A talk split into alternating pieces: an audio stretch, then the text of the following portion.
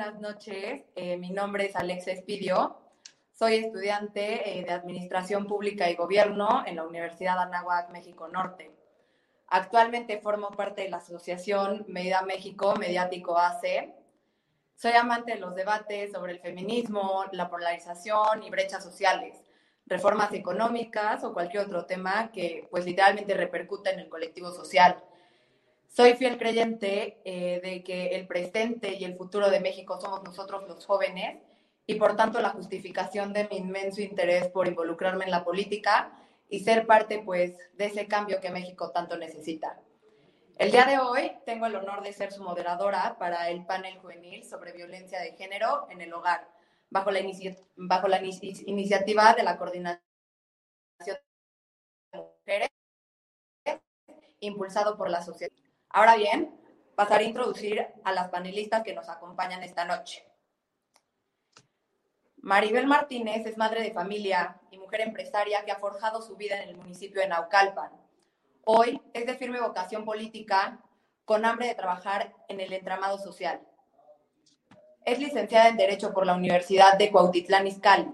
Ha sido presidenta del Organismo Nacional de Mujeres Priistas en el Estado de México, dirigiendo diferentes proyectos para la consolidación del empoderamiento a las mujeres mexiquenses. Fue diputada local por la legislatura del Estado de México y actualmente es candidata a diputada federal por el Distrito 22 de Naucalpan. Jimena Caso Rodríguez.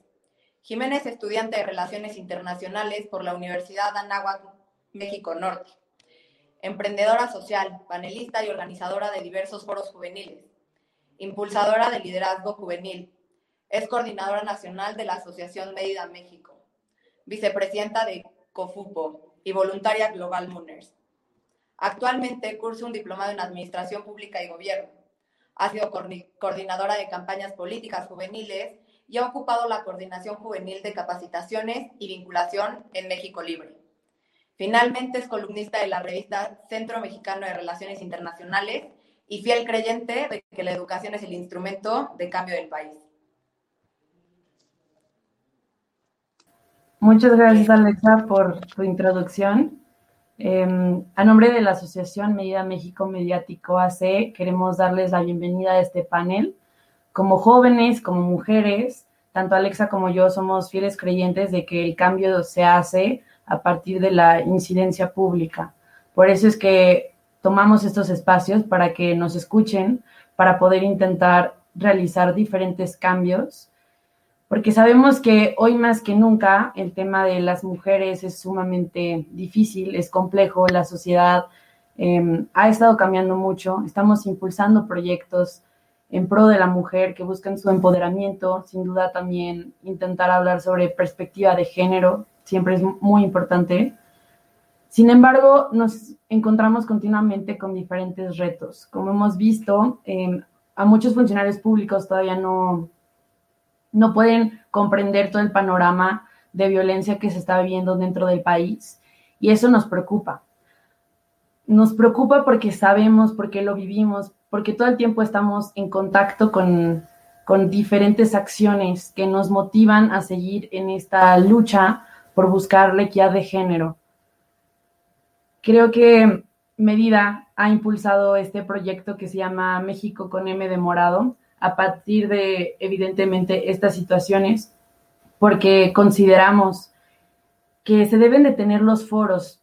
Estos, este tipo de paneles son muy enriquecedores porque de primera mano puedes comprender un poco más el porqué de los movimientos sociales.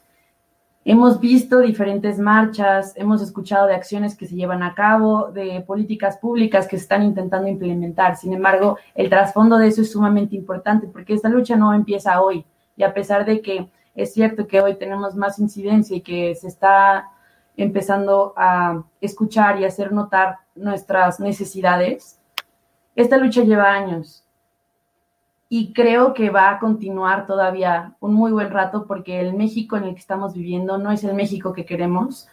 Sin duda hay muchas cosas que queremos cambiar y por eso como líderes, como mujeres, estamos todas las panelistas el día de hoy aquí enfrente de ustedes a las 7 de la noche, básicamente en esta tarde, porque sabemos lo importante que es, porque queremos ser la voz de todas aquellas que callan y no porque, no porque quieran, simplemente por necesidad. Em, los números que tenemos en México, tanto de feminicidios como de violencia a la mujer e intrafamiliar, son sumamente altos y por ello tenemos que seguir impulsando este tipo de actividades. Como jóvenes representamos el 30.1% de, de todos los habitantes en México y creo que somos esta generación de cambio las que pueden hacer las cosas diferente. Sin duda, estamos viendo que se está materializando en todos los ámbitos y desde nuestras trincheras, en esta ocasión, con la bandera de, de Medida México, como una asociación civil, tenemos que enfrentarnos a todos los retos que se nos vienen. Muchísimas gracias por la invitación, gracias Alexa. Siempre un honor contar contigo y bueno, sin más, eh, le cedo la palabra tanto a nuestra moderadora como a nuestra invitada especial, diputada Maribel. Muchísimas gracias, amiga, por haber estado aquí el día de hoy. Gracias, Liliana, Nicole, Regina y Alexa, que se han tomado el tiempo para, dentro de sus agendas, poder tocar temas de suma importancia. Te cedo la palabra, Alexa. Ay, perdón, creo que me había perdido, pero muchísimas gracias, Jimé, por tu mensaje. Y bueno, eh, dentro de nuestras panelistas juveniles también se encuentra Nicole, Nicole Bosch, que bueno, actualmente es de Relaciones Internacionales en la Universidad Anáhuac México Campus Norte y cursante del Diplomado en Administración Pública y Gobierno. Es presidenta del Comité de Programa de Liderazgo Sinergia y escritora, y escritora en Coyote Informativo. Ha sido locutora en el programa Ponte Político y ha participado en diversos paneles y seminarios con diferentes servidores públicos. Ahora bien, Liliana González. Liliana es estudiante de último semestre en la preparatoria del Colegio Cristóbal Colón, aceptada en el Instituto Tecnológico de Estudios Superiores de Monterrey para estudiar la carrera de Relaciones Internacionales. Voluntaria académica y social, trabajadora activa en Aventura en tu Escuela, una empresa dedicada al desarrollo de la sana convivencia en infantes. Con una participación en más de 25 modelos de Naciones Unidas a nivel nacional e internacional, Liliana es fiel creyente de que siempre hay algo nuevo que aprender. Regina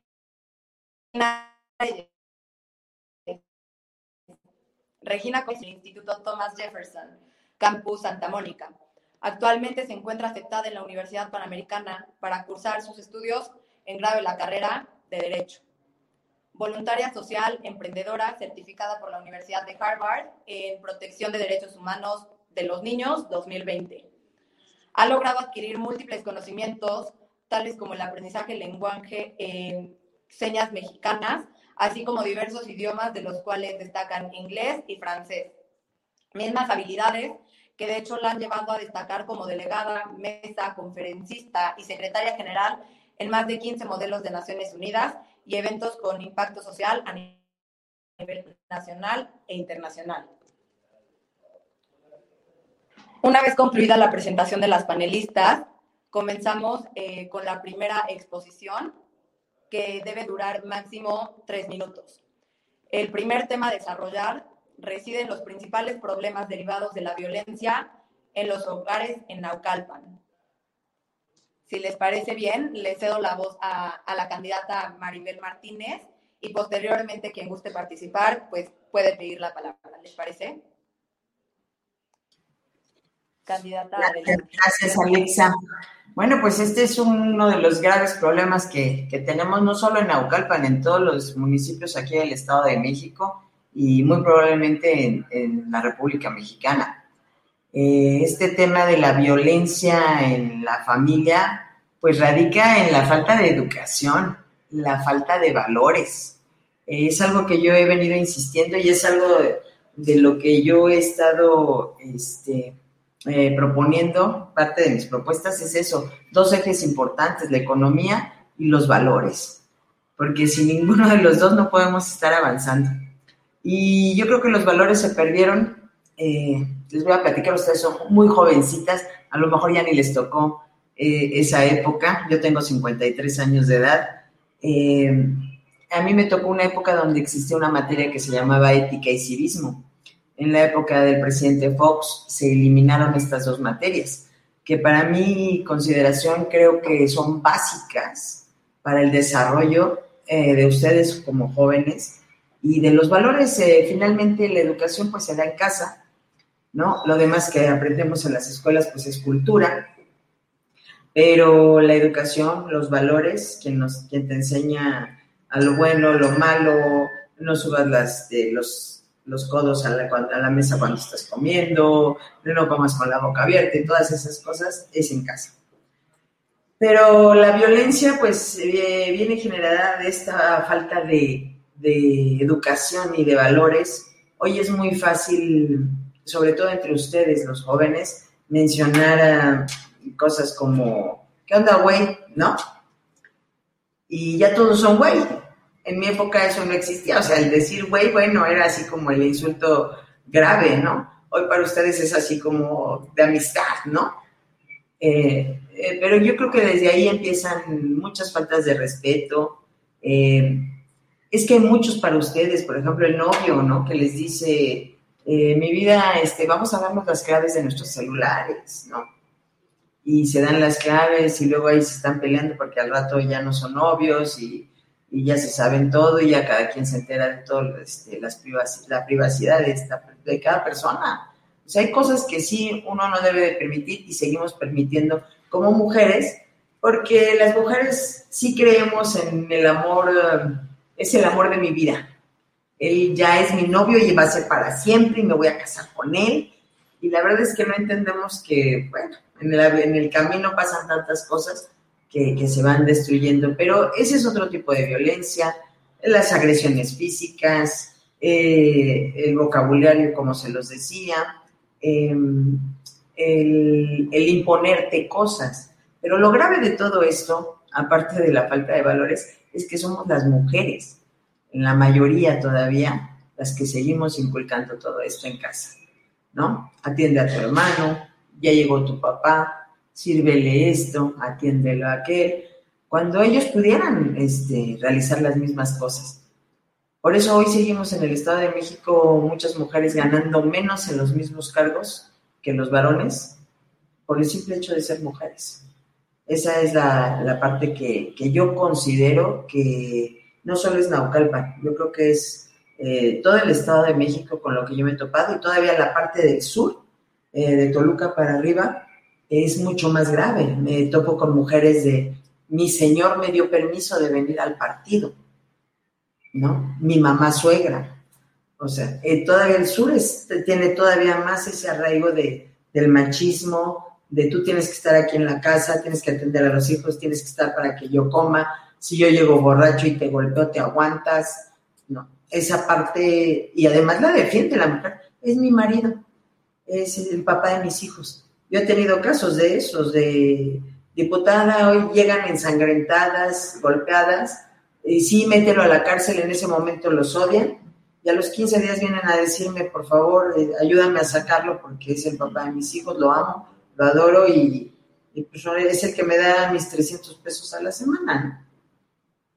Esas son las, creo, las situaciones graves y que se suscitan vuelvo a decir, no solo en Naucalpan, en todo el estado y muy probablemente en la República Mexicana. Pocos lugares de los que he tenido la oportunidad de trabajar, eh, como Sinaloa, Guanajuato, que sí son lugares también donde son muy agredidas este, las mujeres. Sinaloa a lo mejor la, mujer es más entrona, pero ya es al tú por tú, ¿no? Y tampoco creo que ese es el camino. Yo creo que siempre el diálogo es lo que nos va a permitir seguir avanzando eh, a nosotras las mujeres, que cómo nos ha costado en esta situación política.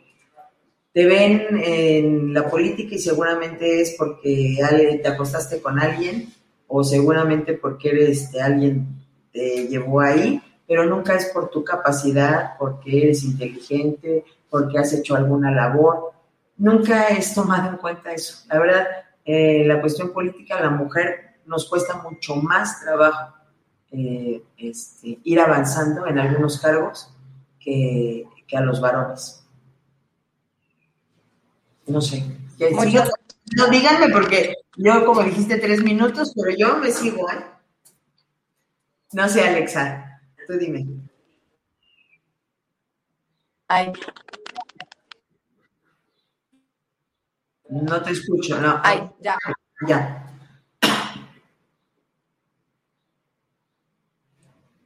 Te nos fuiste, Alexa. Sí, se le desconectó. Sí, te pasó lo que a mí. Sí, se desconectó por un momento, pero bueno, em, adelante Lili con tu participación. Muchísimas gracias, Jimena. Eh, buenas noches a todos los panelistas. Por supuesto, muchas gracias a la candidata por compartir este espacio y sus pensamientos con nosotras. Y me gustaría retomar y rescatar unos puntos muy importantes que usted mencionaba, que es la falta de educación y de valores, y ligarlo un poco con mi manera de pensar, que es una falta de educación y una falta de valores que se remonta a años, por no decir que se remonta a siglos. Porque desafortunadamente hemos crecido en una sociedad eh, quizá un poco más evolucionada, pero que aún el hombre es como la imagen de la familia, no se le toma en cuenta y en serio a la mujer que empeña sin lugar a dudas un papel de suma importancia porque es la mujer que educa a los hijos, es la que se queda con ellos a hacer la tarea, es la que se queda con ellos a leer y es la que le enseña los valores que va a necesitar su hijo para poder estar en sociedad. Así que se ha remontado todos estos años en el que obviamente el hombre tiene esta imagen de poder y es muy común escuchar las frases de es mi casa, mando yo. Es que solo le doy unos golpes o a veces se me pasa la mano.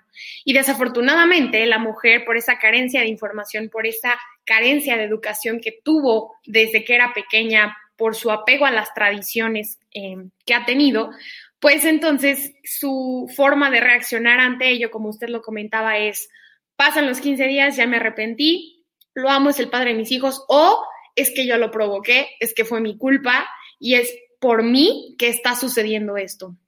Y no nos ponemos a pensar como mujeres que realmente no es así y es algo que está mal y es algo que efectivamente no debe de estar permitido.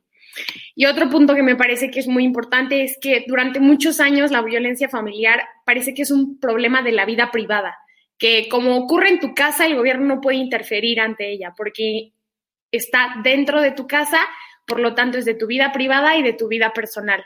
Y por ende, las leyes que pueden usarse para poder tipificar este tipo de delitos no pueden entrar a la puerta de tu casa porque nadie los está viendo y porque tú eres la única persona que los está viviendo. Entonces, desafortunadamente, se tiene como este estereotipo en el que la violencia de familia solo la vives tú y por ende nadie puede, nadie externo puede interferir ante ello, porque es algo que solo tú puedes frenar o esta concepción errónea que tenemos de solo tú lo puedes parar y solo está en tus manos no provocar a tu marido, no hacer que te pegue y pues bueno, aguantarte porque él es el dueño de la casa y él es el sustento de la familia. Cuando conocemos un sinfín de casos en el que las mujeres son el sustento de las familias. Así que sin lugar a dudas es una falta de educación y valores, como mencionaba, pero desafortunadamente la tenemos desde hace muchos años y efectivamente ha sido algo que ha costado muchísimo trabajo erradicar o cortar de tajo por todo todos estos factores que nos estuvo comentando y que nosotras mismas conocemos que han dejado de existir derivado de cualquier tipo de educación o de cualquier tipo de programas que se han quitado porque no han tenido la efectividad esperada. Gracias. Muchas gracias, Liliana. Eh, ¿Alguien más quiere participar? Sí, yo. Ok, Regina, adelante. Gracias. Gracias por la invitación, por cierto.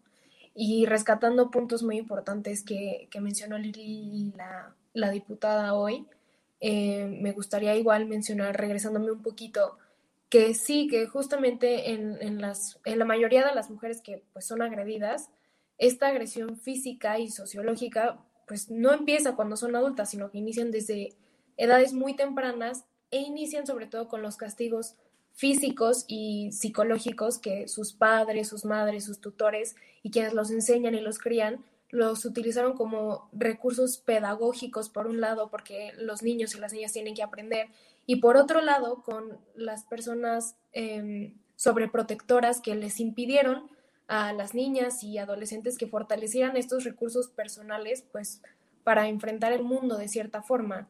y este, em, esta educación para respetar a la autoridad, donde no es posible opinar, no es posible cuestionar, pedir, hablar, negociar, esta es la vida que se nos inculca es, como mujeres y como niños, que obviamente pues tenemos que obedecer a nuestros padres y a nuestras figuras de autoridad. Y este es el modelo que se, se vuelve nuestra relación vertical y autoritaria que vamos a tener que aceptar en un futuro. Y digo, vamos a tener que aceptar en un futuro, pues porque estamos dentro de una sociedad en la que tenemos que adaptarnos a un constante cambio y donde sentir y pensar pues va a estar eh, instaurado en, en, esta vida de, eh, de, las mujeres, la agresión en, en las relaciones de pareja o con otros miembros de la familia y esto nos va a llevar a identificar una dinámica compleja que se va a generar a partir de ciclos vitales de agresión sistemática que pues vivimos desde la infancia. Pero algo que también es importante recalcar es que no siempre eh, es el mismo tipo de violencia, sino que existen al menos cuatro tipos de violencia, como es la física, la emocional, la sexual y de la que menos se habla, que es la económica, que es cuando existe este exceso de dominio dentro de la familia y donde quien tiene el poder eh, económico, por así decirlo, restringe a su pareja de, situaciones financieras y de sus bienes materiales. Y esto es, esto es justo la violencia que pocos vemos eh, o que muchos ignoramos y que muchos podemos estar en la situación, pero no la conocemos. Tampoco se habla de ella ni de estos eh, diferentes tipos de, de violencia.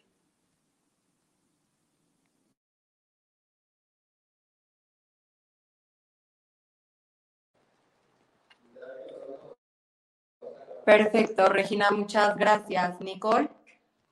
Muchas gracias, muchas gracias por la invitación a Medida México y es un honor para mí estar con ustedes eh, en tan enriquecedor panel.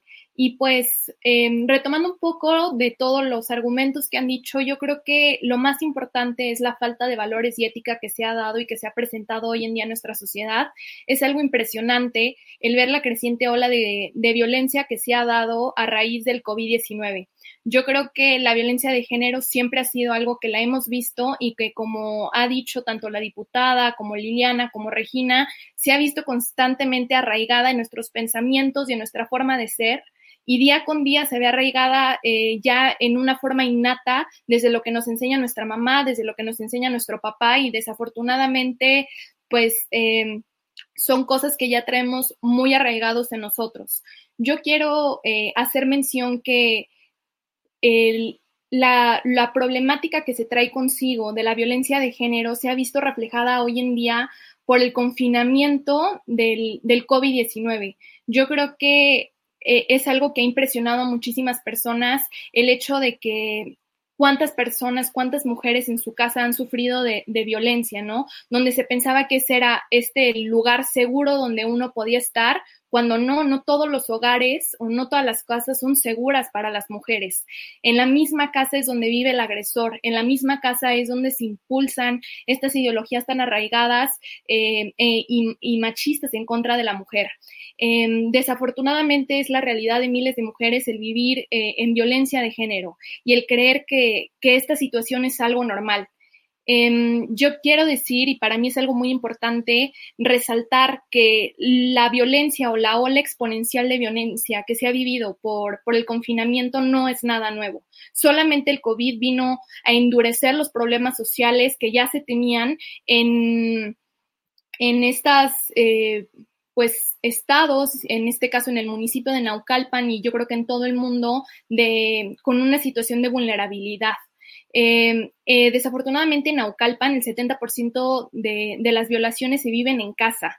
Y yo creo que esto es algo impresionante, porque como ya decía Liliana, pues muchos eh, creen que, que, la política o que el mismo gobierno no puede entrar eh, para, para, influir en estas conductas eh, anticorruptivas y, y, que atentan a la dignidad de la mujer. Eh, yo creo que al principio del confinamiento lo que veíamos era eh, a las mujeres este, pidiendo ayuda a través de las líneas de auxilio y qué es lo que pasaba. Estaban saturadas.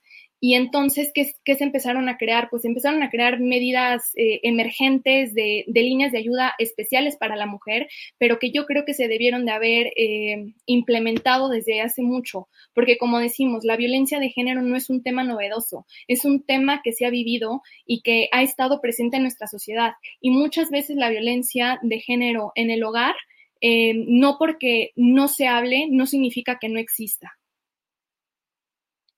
Muchas gracias.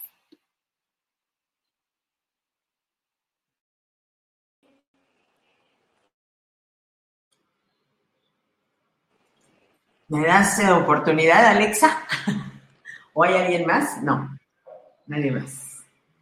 A ver, yo quiero comentarles, lo que, lo que decía Regina, eh, aceptar el cambio como viene. A ver, eh, si lo entendí de esa manera, eh, conforme eh, está en todos los medios y, como se viene desarrollando la sociedad, comentabas que era aceptar el cambio este, de cómo está la violencia y tarde o temprano irlo aceptando. Eh, sí, me refería a que desde, pues desde niños está esta cultura patriarcal, sobre todo pues aquí en México, donde a las niñas sobre todo pues se les enseña lo que usted mencionaba, atender al papá, esperarlo, al hermano, a lavar los trastes y vamos creciendo con eso y nos adaptamos a esta sociedad que así nos inculcó, que así nos enseñó y de cierta manera no tenemos em, como de otra, por decirlo así, más que adaptarnos a esta sociedad. Por, ¿por Por, por esta eh, necesidad de obedecer a nuestros padres y a quien nos educó de esta manera y ya que somos grandes es cuando nos damos cuenta y es cuando empezamos pues a pensar, a tener un poco más de libertad, de decir como, oye, pues esto no está bien, esto no debería de ser así, porque no puede haber igualdad. A eso me, a Tienes un criterio, ¿no? Más o menos, y, este, y empezar a comentarlo. Fíjate que hoy tenemos muchas herramientas, o ustedes, sobre todo como jóvenes. Primero díganme, Maribel, porque los cargos se acaban, ¿eh? Diputada ya quién sabe si vuelva a ser. Pero este, los cargos se acaban. Soy Maribel para ustedes y me encanta, me encanta debatir sobre esto y decirte, a ver, creo que tienen muchas herramientas hoy ustedes para, para poder desarrollar eh, estos valores y no lo hacen, no lo hacen. Creo que hoy sufren de muchas cosas que en mi época no existían por ejemplo, la ansiedad, la depresión, eh, todo esto lo viven eh, hoy los jóvenes. En mi época esas enfermedades no existían, ¿eh? Para nosotros la chancla veloz y el cinturón era práctico y nos mandaban a dormir sin cenar y se acabó. O sea, no había opción. Eh, y hoy para ustedes hay muchas opciones, el entrar a redes sociales, ver la cantidad de cosas que, que uno puede ver en un aparato telefónico, en una computadora, y, poder desarrollar todos estos temas, eh, creo que, que ustedes tienen mucho de dónde, de dónde cortar. Yo creo que los cambios deben de hacerse desde temprana edad, pero cuando tienes muchas razones, este, Regina, al decir, pues sí, les inculcan desde pequeños y, vuelvo a decir, no solo en las zonas de, de bajos recursos, ¿eh? También hay mucha, mucha violencia en la clase media y en la clase alta, pero lo callan.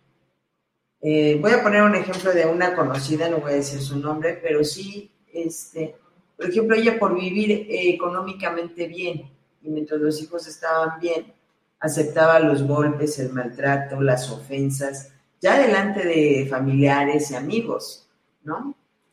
Y ella decía que era que, que no podía hacer nada porque finalmente él les quitaría toda la cuestión económica, lo que tú decías, la violencia económica, quien la mencionaba, Nicole, creo, este, de sobre la violencia económica. Y es cierto, les tenemos miedo, pero hoy tenemos miedo las mujeres de prepararnos. La verdad estamos también en una apatía de, pues mejor buscamos a alguien que nos mantenga. He escuchado a tantas jovencitas decir, ay, pues yo ya tengo mi sugar daddy y es el que me va a mantener y es el que me va a dar y es el que, qué padre, una vida rica. Las mujeres que somos independientes nos cuesta más trabajo, sí, pero nos dan más satisfactores, ¿no? y te da la libertad de poder decir y hablar y de, expresar lo que realmente está pasando sin que tengas que depender de un hombre. Entonces yo sí les invito a que de verdad se trabajen en, en, en esta situación de la cuestión de desarrollarse económicamente ustedes mismas, de trabajar y de estudiar. No es lo mismo, eh, conozco también gente que, que da cursos y son coach y son gente que sufre violencia. No puedo entender eso. Vienes, vienes y hablas con 300 personas, con 300 mujeres y les dices, vamos arriba, si se puede, ustedes son guerreras, vamos a luchar y todo. Llegas a tu casa y te golpean. Eh, qué, triste, ¿no? Y es parte de su trabajo. Pero también en este ámbito de, de empoderar, les cuento mucho lo que me han comentado a, lo largo de estos años, mujeres que van a un curso y, que tienen la intención, ok, voy a ir a escuchar, voy a ir a aprender, voy a empoderarme. Y en una reunión donde hay 300 mujeres y un coach diciéndote, vamos, si puedes, tú puedes hacerla, pues sales bien motivada. De ahí dices, sí, sí la voy a hacer, no voy a permitir una agresión más a mi persona. Pero volteas y hay 300 mujeres atrás. Pero cuando llegas a tu casa y te topas con la agresión y volteas y ya no están las 300 mujeres que estaban en esa reunión apoyando y diciendo, pues ya no, ya no te sientes con la capacidad y con el empoderamiento de poder decir, sí, ya no lo voy a hacer. ¿No? Cuesta mucho trabajo. Es todo un tema a desarrollar psicológicamente, económicamente. Las mujeres también se conforman con decir, diputada, eh, ¿ya me escuchan? ¿Ya qué? ¿Me escucho bien? Sí, sí, te escucho. Perfecto. Una disculpa de antemano. Eh, el internet no, no está de mi lado el día de hoy y me he estado sacando y por eso no, he podido estar de lleno, pero... Eh, ya te nos volviste ahí. Ojalá, bueno, ahorita se vuelva a meter. Pero yo creo que ese es, ese es un tema este, donde las mujeres, eh, la verdad es que la mayoría, y lo vuelvo a decir, la mayoría de las mujeres que conozco están en ese tenor de pues, que me mantengan, ¿no? Pues prefiero que me grite y no importa que me mantenga. Pues, total, mientras tenga yo tarjeta de crédito, la camioneta allá afuera, este, me dé mis viajes y, pasemos a todo dar, pues, ¿qué importa? Y yo creo que hoy lo importante también es sentirte orgullosa de decir, yo pago todos mis gastos, yo pago mi casa, yo soy una mujer independiente, pero también yo tengo la facilidad de poder decidir que sí y que no. Y poner un alto hasta aquí y hasta acá, ¿no? ¿Sabes qué? Cuate, yo contigo no quiero ni tratar pero eso solamente lo da una mujer, lo hace una mujer empoderada y una mujer independiente. ¿No? Una mujer que depende del dinero de una persona, pues aguantas todo. Y así sean 100 pesos, ¿eh? Aguantan todo. Porque no creo que esto sea ya cuestión de amor. Muchos psicólogos, amigos, me han dicho, sí, es cuestión de, del enamoramiento. Híjole, no lo creo, porque creo que es más parte de depender de económicamente. A lo mejor traigo al novio que no pensé traer y que la verdad a lo mejor es el chico que todo el mundo quería y hoy me hizo caso y no voy a quedar mal con las amigas ni nada y prefiero aguantar que me insulte, que me humille, que me ofenda, pero soy la novia del guapito del grupo o del importante del grupo o del más popular del grupo, ¿no? Entonces, este, eh, todas estas cosas creo que varían. Eh, la cuestión física, que también mencionaba Nicole, y en la cuestión del COVID, creo pues que salió a relucir toda la parte pues de las mujeres y de los hombres, porque podrías estar casado y a lo mejor tener 20 o 25 años de casado, y la verdad es que llegabas a casi tu convivencia era de 5 horas, muy probablemente, ¿no? Y el tiempo que dormías y ya nos vemos, ¿no? Todo el tiempo era el trabajo Y ahora que se enfrentaron a, estar viviendo 24 horas juntos y, y, ver las responsabilidades de la casa y ayuda a limpiar y los niños y ya otra vez se ensuciaron y ayúdanos a hacer de comer y el desayuno y la cena y todo esto, pues por eso hubo tanto divorcio, del, se llenaron los, este, los juzgados, había hasta fila. Sí, no sé si les tocó a ustedes enterarse, pero había filas en los juzgados por los divorcios empezaron a conocerse muchas parejas, que no era lo mismo estar conviviendo las 24 horas del día que el tiempo que, realmente era mínimo normalmente el que convivían. Sí viven juntos y todo, pero realmente las relaciones son difíciles, pero las mujeres también las hacemos más difíciles, también esa parte hay que reconocerlo. Si nos dicen ahora, ¿no? Que somos tóxicas para todo, ¿no? que hable la tóxica y que esto es la tóxica y tú porque eres tóxica. Y este, pues sí, probablemente nuestra cuestión hormonal eh, influya mucho en, en, la parte del carácter de cada una de nosotras, pero creo que también hoy las mujeres estamos viviendo algo que, que antes tampoco se vivía. Hoy, por ejemplo, les digo, en encuestas de la ONU nos dicen que las mujeres eh, por estadística, tomamos más que los varones. Hoy las mujeres tenemos más amantes que los varones. Y digo que es encuesta de la ONU.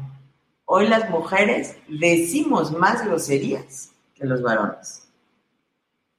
Y hoy las mujeres volvimos un negocio el ser madre soltera, ¿no? Porque hoy me aviento tres hijos de diferentes señores y lo vuelvo un negocio, ¿no? Porque son tres pensiones alimenticias.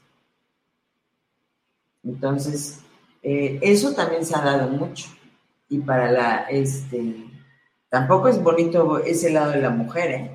Hay que reconocer que también hay mujeres muy violentas con los hombres.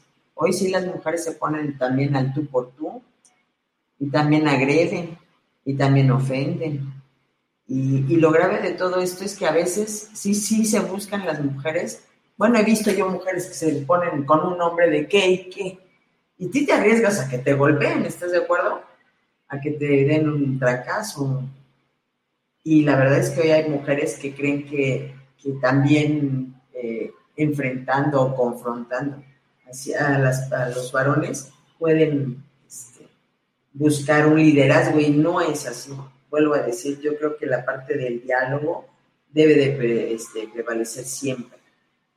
Y, la cuestión es buscar un equilibrio, pero creo que no hemos podido llegar a ese equilibrio primero porque nos atacamos unas a otras, ¿no? Somos las primeras en, ¿por qué va a llegar Nicole a tal cargo? No, eso me corresponde a mí. No. Además, yo hago más cosas que Nicole, además yo hago este, eh, tengo, tengo más tiempo en esto, además yo estoy más preparada, además, ¿no?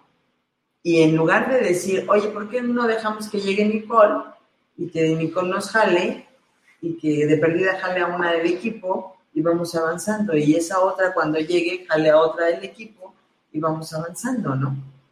Creo que esa parte sí, este, nos ha costado mucho trabajo. Bueno, mi opinión. Y es de lo aparte de lo que estamos viviendo.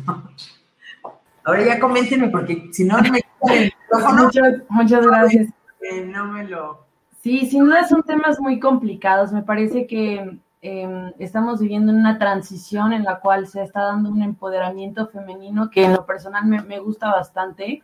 Creo que por primera vez podemos acceder a ciertas instituciones, plataformas, en las cuales no, anteriormente no éramos muy tomadas en cuenta y considero que justamente estos movimientos sociales son los que están dando la pauta para ver qué, qué va a seguir, ¿no? Em, en lo personal, me encanta estar dentro de estos paneles, me encanta em, tener aquí a, muchas jóvenes tan participativas, porque creo que los jóvenes a veces em, son muy apáticos y el hecho de que, de que estemos aquí, pues habla mucho de, del tipo de mujeres que son todas. Estoy muy orgullosa de ustedes y comparto muchos puntos de vista de lo que, de lo que dijeron, Nicole, las, todos los datos duros que mencionaste sobre la violencia em, familiar es durísimo. Justamente en, una, en un panel de Naciones Unidas estaban comentando eso, que la mayor parte de las incidencias en materia de violencia de género que se dan son por parte de la familia. Por eso es sumamente importante la educación, en crear con, pues sí, siempre enfocándose mucho en que a, ese, a esa persona que, que estás educando, ese va a ser el futuro de nuestro país. Entonces, prácticamente es reflejar todo lo que quieras que en un futuro México sea y que la gente pueda incidir y practicar. Y bueno, Lili, querías la palabra, adelante. Muchísimas gracias, Jimena. Eh, bueno, la verdad es que me gustaría rescatar algunos puntos de lo que mencionaba Maribel. Eh, sin embargo, me parece que estoy un poco en desacuerdo debido a que sí existían este tipo de problemas en tanto a la depresión eh, y por supuesto muchos otros trastornos a los que no se les daba la importancia que se les da actualmente. Ahora ya tenemos una sociedad en la que la salud mental es sumamente importante y gracias a, ello se han podido desarrollar muchísimos programas y formas de ayuda eficaces y eficientes que han podido ayudar a cualquier tipo de, persona que se encuentra en alguna situación complicada. Sin embargo, es importante rescatar que no cualquiera tiene acceso a ello y por ende se comienza a crear este círculo vicioso en el que efectivamente se vuelve a caer en esta carencia de valores y educación necesaria para conocerte, autoconocerte a ti mismo y por supuesto saber que lo que está pasando en tu entorno, en tu hogar, no es correcto. Eh, eso es por un lado. Por el otro, también es importante puntualizar que, bueno, efectivamente, como lo mencionaba con anterioridad Regina, ahora que estamos educados hacia un mundo en el que esto tiene que ser de esta manera y en, el momento en el que se te ocurra oponerte o en el momento en el que tú quieras pararte a favor de tus derechos, estás mal, porque no es la idea que tiene la sociedad y no es así como debe de comportarse una mujer. Creo que ese es una etiqueta que se le ha puesto a la mujer en constantes y en diversas ocasiones, que sin duda alguna ha dado pie a muchísimos temas controversiales. El más conocido, México está listo para una mujer presidente, entre muchos otros debates que se han puesto en tela de juicio solo por el simple hecho de ser mujeres.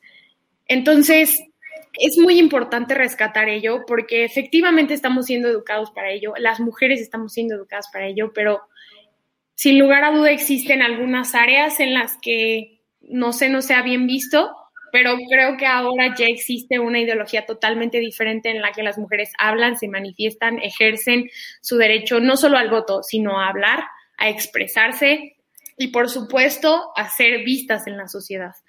Em, y bueno, ya para concluir, porque mi colega Regina también tiene alguna idea al respecto, es esta cuestión en términos de la imagen que se debe tener la mujer ante, de la mujer ante la sociedad. Y lo rescato por las cifras que mencionabas, Maribel, en términos al alcoholismo en las mujeres, el decir las groserías, entre otros temas. Em, sin lugar a dudas, me parece que la imagen que se tenía de la mujer antes es una mujer que no habla, no expresa lo que piensa, lo que siente, y mucho menos debe de tener una copa de vino en la mano, no debe de expresarse de ciertas maneras porque es mal visto. Y sin duda alguna nos lleva a otra rama de este debate que en estos momentos me parece que es muy controversial debido a que ahora ya es un poco más normal, pero como lo mencionabas anteriormente, se está normalizando tanto que puede llegar quizá a un punto de quiebre. Sin embargo, no creo que deba de ser un motivo para ser violentado o agredido, y mucho menos por ser o sea, por ejercer tu derecho a expresarte o mucho menos porque estás expresando lo que sientes y estás exigiendo uno de tus principales derechos, que es el derecho a la vida y, por supuesto, al derecho a gozar de una salud digna, a tus plenos conocimientos y tus plenas facultades de absolutamente todo tu cuerpo que es tuyo y que absolutamente nadie puede agredirlo bajo ninguna circunstancia porque no le haya parecido la manera en la que te vestiste, lo hablaste o dijiste lo que pensaste. Adelante, Regina. Eh, muchas gracias, Liliana. Gracias. Sí, justamente rescatando puntos importantes que, menciona Lili eh, y que mencionó eh, Maribel, uno que me llamó mucho la atención fue el, y que estoy totalmente de acuerdo, es el de ataques unas con otras. Y claro, también comenzamos a crecer y primero somos muy amigas, pero en cuanto se voltea la amiga, la criticamos, eh, pues ahora sí que la vivoreamos, si no nos gusta su ropa, lo decimos a sus espaldas, Em, si tiene, no sé, novio, vamos y le faltamos al respeto. Y no hay esa lealtad hacia, hacia las mujeres. Y siempre sí es mi hermana y sí es mujer y sí la apoyo, pero ¿qué pasa cuando tu amiga se voltea? ¿Qué pasa cuando esa mujer se voltea? Comienzas a insultarla, a criticarla y a decir cosas que, a difamarla sobre todo. Y el, el, en esta categoría de ataques unas a otras, una que em, llama mucho mi atención y con la que no estoy de acuerdo es, por ejemplo, cuando em, en un círculo social, dentro de tu círculo social, puede estar tu agresor. Y en ese círculo social, tu agresor es amigo de otra amiga que también es tu amiga. Y entonces, ¿qué pasa aquí? Que cuando tú hablas y, expones a tu agresor, pues em, lo que pasa con los amigos de tu agresor, que también son al mismo tiempo tus amigos, siempre es como, o sea, sí te creo, pero es mi amigo. Y entonces también es, este es un ataque también hacia las mujeres, porque entonces no te están dando la credibilidad, no te están dando el apoyo que también necesitas. Y esto es algo que mucha gente no entiende tampoco y creo que es una doble cara del feminismo, por llamarlo así, el que siempre digas como yo sí te creo, pero es mi amigo, el que pongas en esta balanza de, tratar de decidir o, ay, no creo que mi amigo haya hecho esto. Em, yo creo que em, esto no entra dentro del concepto de la lucha de lo que es el feminismo y dentro de la igualdad que estamos buscando. Y también tocando un poco el tema de las enfermedades mentales, creo que las enfermedades mentales siempre han existido, solo que, como mencionó mi colega Liliana, no se le daba eh, la importancia de y no se hablaba de ello, y por lo mismo que no se hablaba de ello, o por lo mismo que a los niños se les abusaba pues de chiquitos, se fue generando este trastorno y pues no hubo un buen desarrollo de vínculos afectivos con familiares o con amigos. Entonces no, estas personas no fueron capaces de establecer estos vínculos y por ende se, dirigieron a conductas agresivas y por ende em, hoy em, la, la otra parte de la sociedad que es mayor, que son adultos, eh, piensan que sí, con un chanclazo lo arreglaban y ya, pero justo con un chanclazo son las personas que tal vez tienen algún miedo a, relacionarse o tienen ansiedad em, generalizada o ansiedad social. Entonces, siempre queda una consecuencia emocional y psíquica en una persona, solo que es muy difícil que ésta se, se muestre o darnos cuenta de esta, de esta consecuencia que queda en nosotros. Em, y bueno, pues pienso que las personas que son agredidas, pues claramente necesitan todo el apoyo para poder fortalecerse. Y como mencionó bien Lili, em, claro que se nos educa para llegar a ser presidentes un día, y claro que se nos educa para llegar a la cima de todo, y claro que se nos educa para estar en, igualdad con, lo que, con, con los hombres y como es necesario. Em, pero es necesario también acompañar a las niñas para construir junto con ellas esta confianza en las habilidades que ellas tienen y en control y en que puedan controlar sus vidas, porque también lo que pasa es que hoy eh, muchas mujeres ya alzan la voz y lo que y nos llaman eh, tóxicas cuando alzamos la voz o cuando vemos algo que no nos gusta, porque ahora em, les impone o les puede asustar el que ya tengamos control sobre nosotras. Y yo creo que esto pues tiende a confundirse un poco. Em, y Nicole quería seguir. Muchas gracias. Eh, pues creo que es muy importante todo lo que se acaba de mencionar. Creo que hay muchos factores que se pueden rescatar con los que concuerdo y desacuerdo al mismo tiempo. Eh, me gustaría resaltar que la violencia es algo que siempre hemos vivido y que tenemos que dejar de lado los estereotipos de la mujer sumisa que se ha traído consigo en la sociedad mexicana por muchísimo tiempo.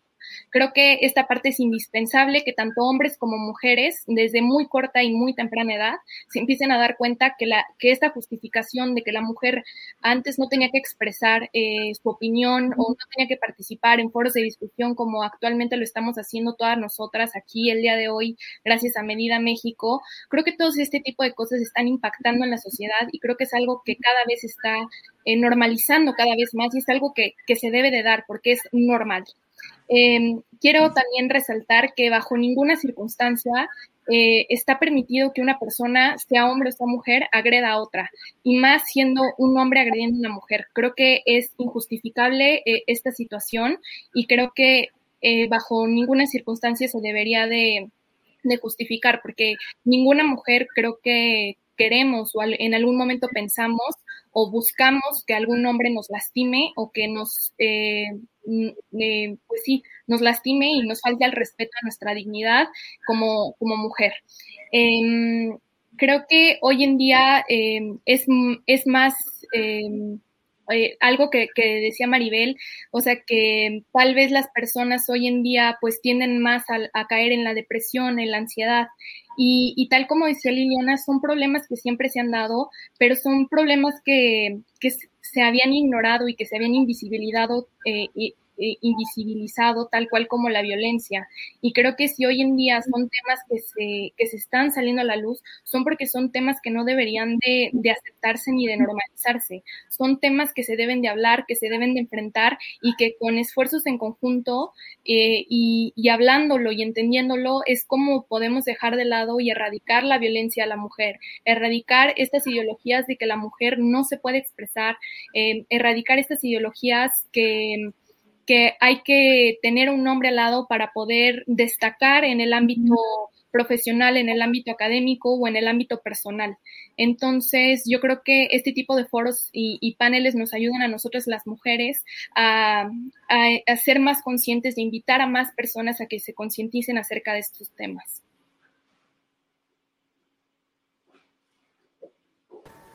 Perfecto, pues muchas gracias. Em, diputada, no sé si quisiera añadir unas palabras y finalizaríamos ya con la ronda de reflexiones para proceder a la clausura. Adelante.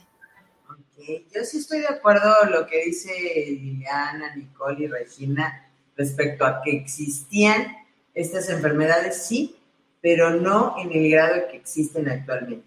Las estadísticas ahora los reportan muy altos les voy a decir por qué, porque nos volvimos papás permisivos. Vuelvo a lo mismo, valores y ética.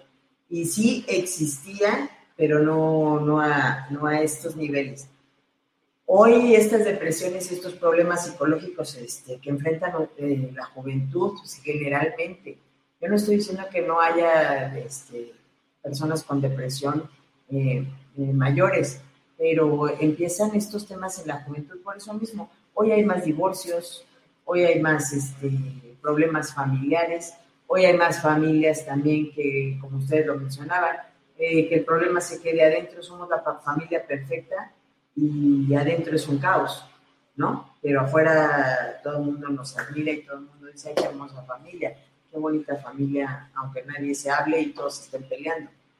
Eh, todos esos problemas, y creo que lo que tienen razón ustedes también, este, existe el, que todavía las mujeres se quedan calladas, sí, pero vuelvo a los temas económicos, a los temas sociales, a los temas culturales. Vuelvo a decir, hay muchas mujeres aún hoy en día que prefieren una cuestión económica en paz o medio vivir bien. Hoy prefieren tener un celular en la mano, una televisión y un señor que me debe 500 pesos a la semana y me la paso a todo dar mientras yo esté viendo el chisme en el teléfono de las vecinas, en la tele estoy viendo lo que le pasa a la Guzmán con su familia, y este, y sí, pues sí, sí, la verdad. La verdad es que la mujer hoy ha entrado en un tema de confort. Ya no quieren, es poca, es poca de verdad el número de mujeres que sí quieren trabajar y salir adelante. O muchas nada más van y trabajan por tener el sueldo, pero no con la idea de decir, voy a prepararme, voy a salir adelante, voy a hacer más. Después de ser secretaria, voy a ser la secretaria de la presidencia.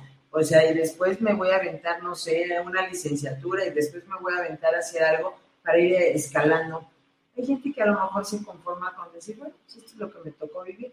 Y muchas mujeres, ¿eh? y vuelvo a decir, por esa misma depresión, ¿no? Esa misma depresión que a veces muchas ni saben que la traen.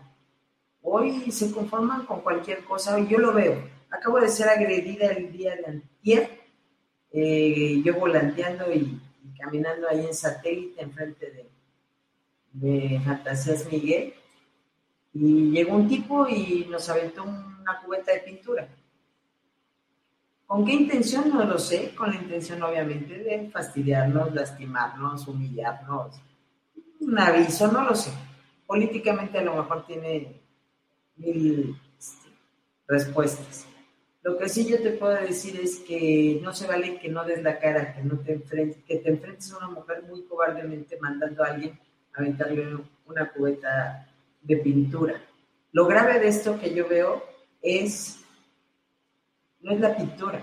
Si eso se les hubiera ocurrido que fuera ácido, si en lugar de pintura hubieran decidido que fueran balas o navajazos, ¿cuántas personas hoy estarían lastimadas de mi equipo de trabajo? Afortunadamente yo venía hasta el lado de la pared y lamentablemente pues lastimaron a dos personas de mi equipo. Pero Creo que hoy, hasta para esto en la política, ven, lo que les decía, cuesta mucho trabajo. Y ustedes que están involucradas en este medio, que quieren involucrarse dentro de la política, es muy difícil para nosotros seguir avanzando. Hoy, por ejemplo, políticamente ya está el 50% de equidad. Debe de haber en las cámaras el 50% de varones y el 50% de mujeres. Y existe. Pero quienes llevan las juntas políticas, ¿qué creen? no hay mujeres, siguen siendo varones los que lo lleven. Entonces, la equidad así política no existe todavía, ¿no? Eh, dentro de las coordinaciones son varones, no hay coordinadoras mujeres, son, los hombres los que siguen coordinando.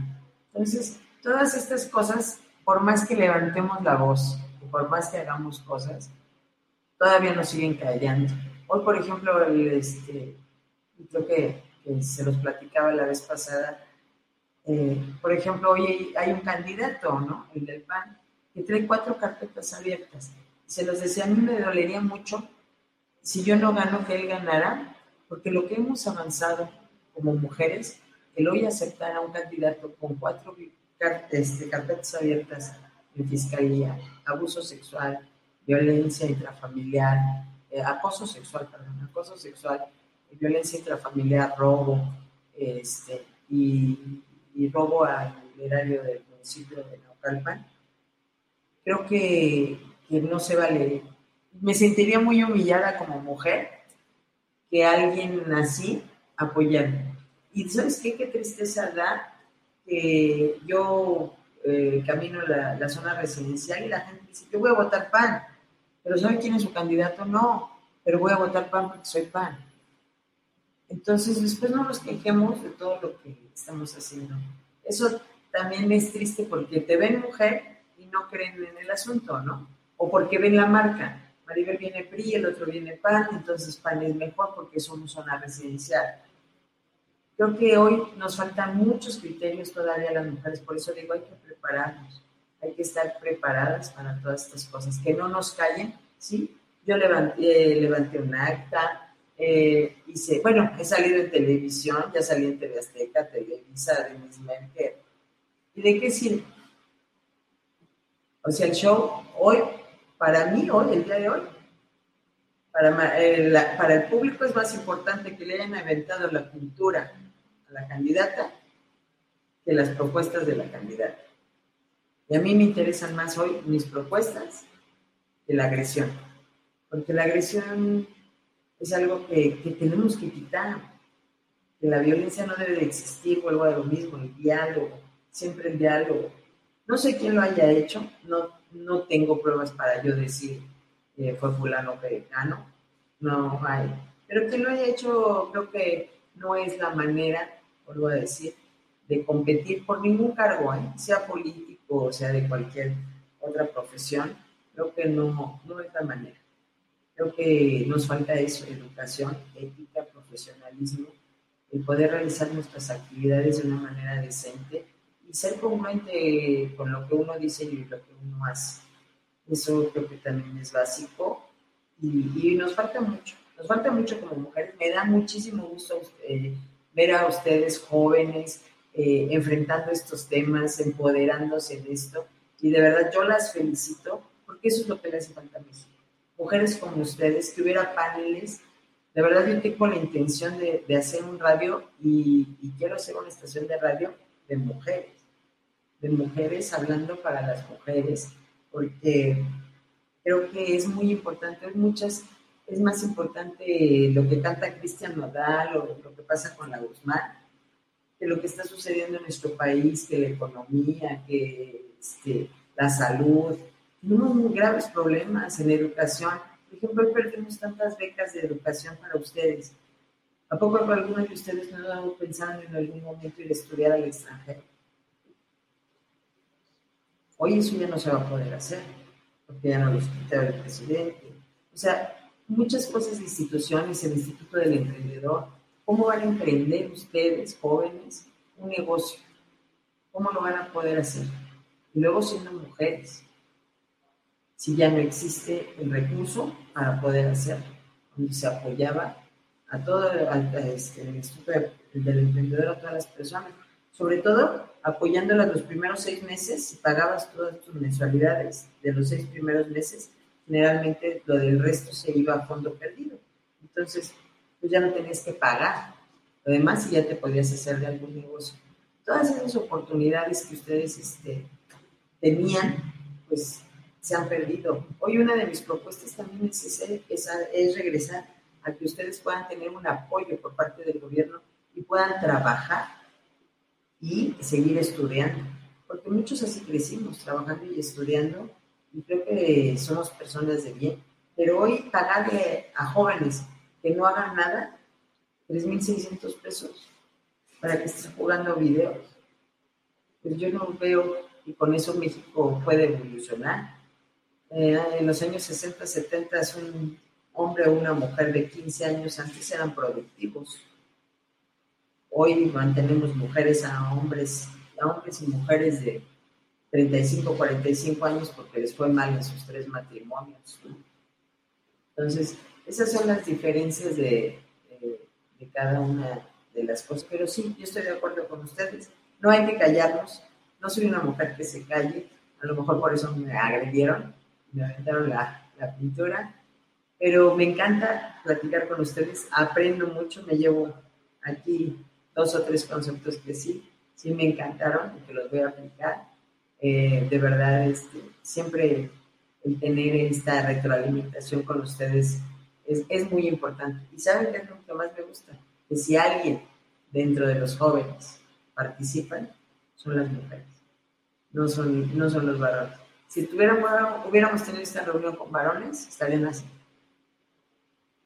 Viéndose, ah, bien flojero, ¿no? Y ustedes realmente pues están retroalimentándome mucho para poder este, realizar más cosas políticamente y, seguir avanzando en este tema. Yo les agradezco mucho de verdad y, yo feliz de, de seguir participando con ustedes en estos temas. Muchísimas gracias, diputada Maribel. Ha sido todo un gusto. Y bueno, vamos a culminar con una pequeña sesión de rondas de reflexiones finales. Van a tener un minuto para dar un mensaje a mujeres jóvenes sobre este tema. Iniciamos con Nicole, por favor.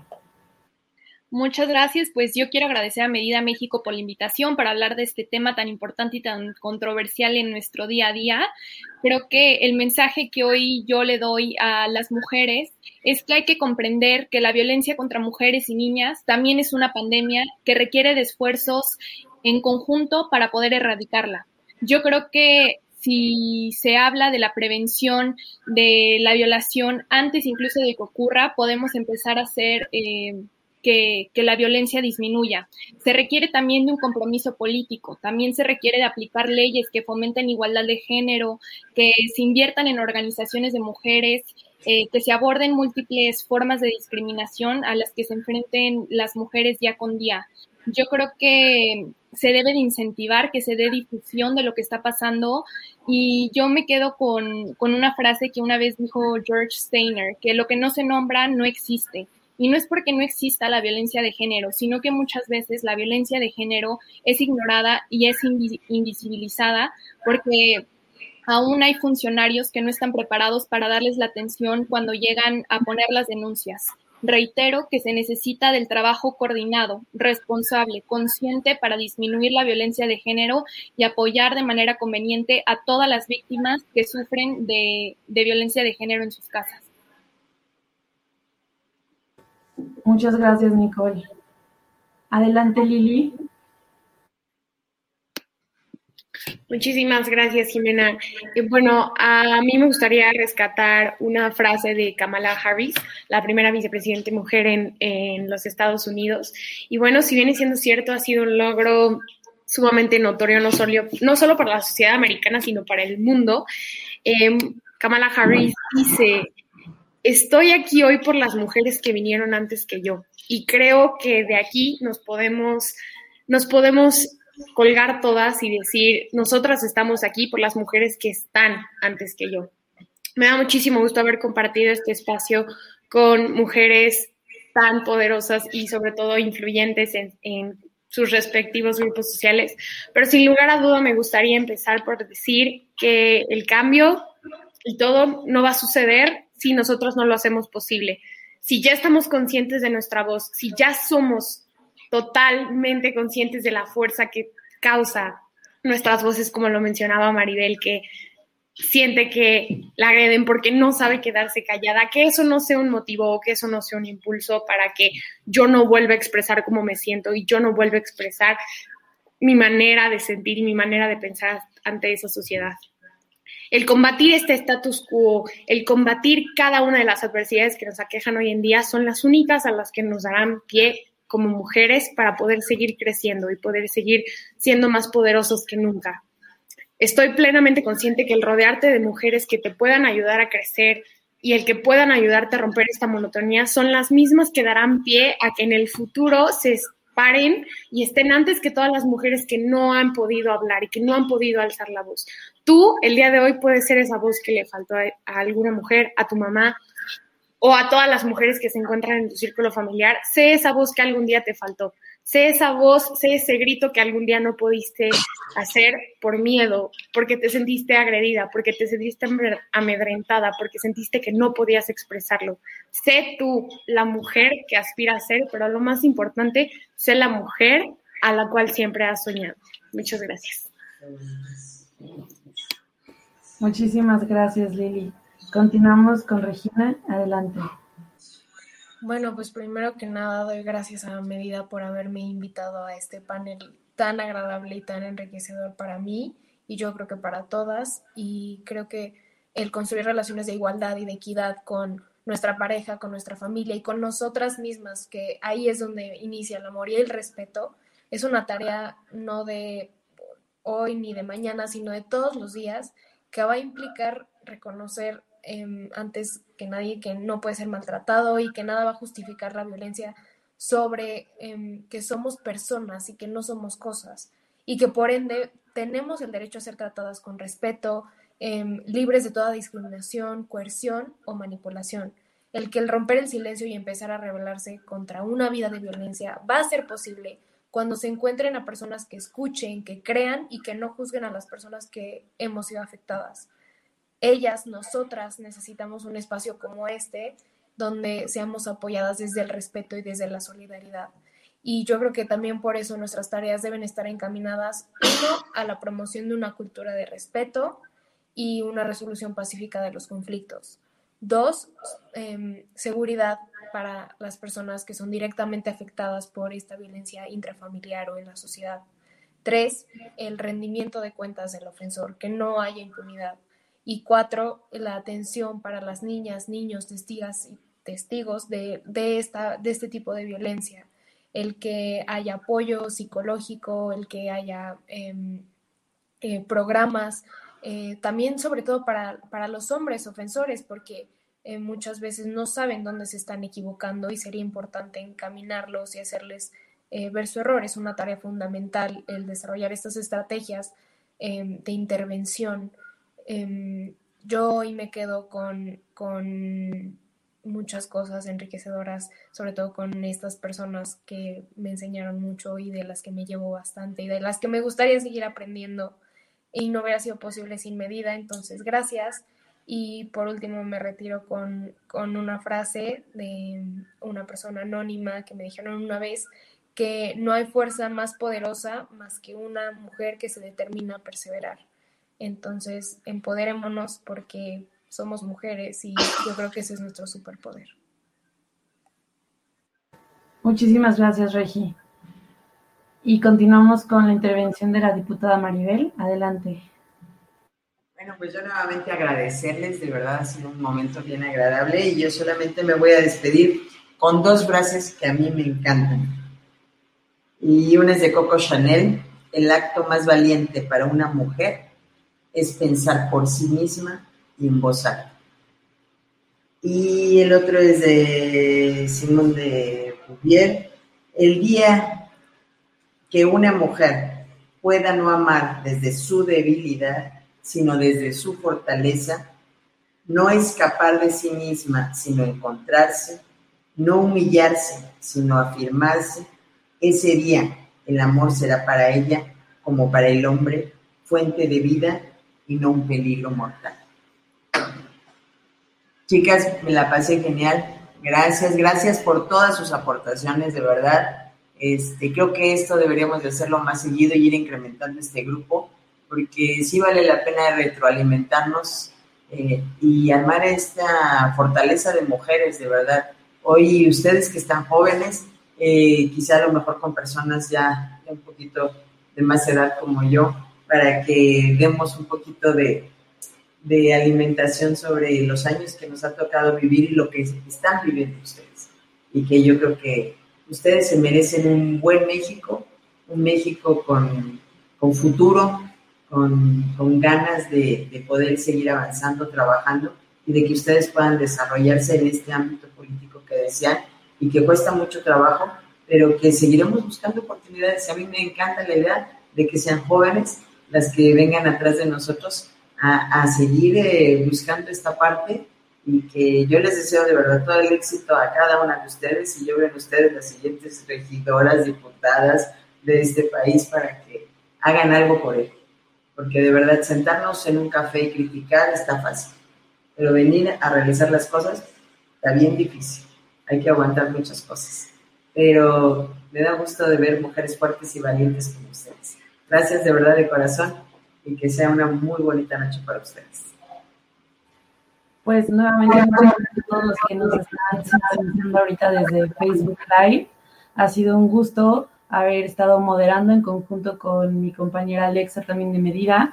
Muchísimas gracias a las panelistas, a Nicole, a Regina, a Lili y obviamente a nuestra, nuestra invitada especial, la diputada Maribel, por su tiempo.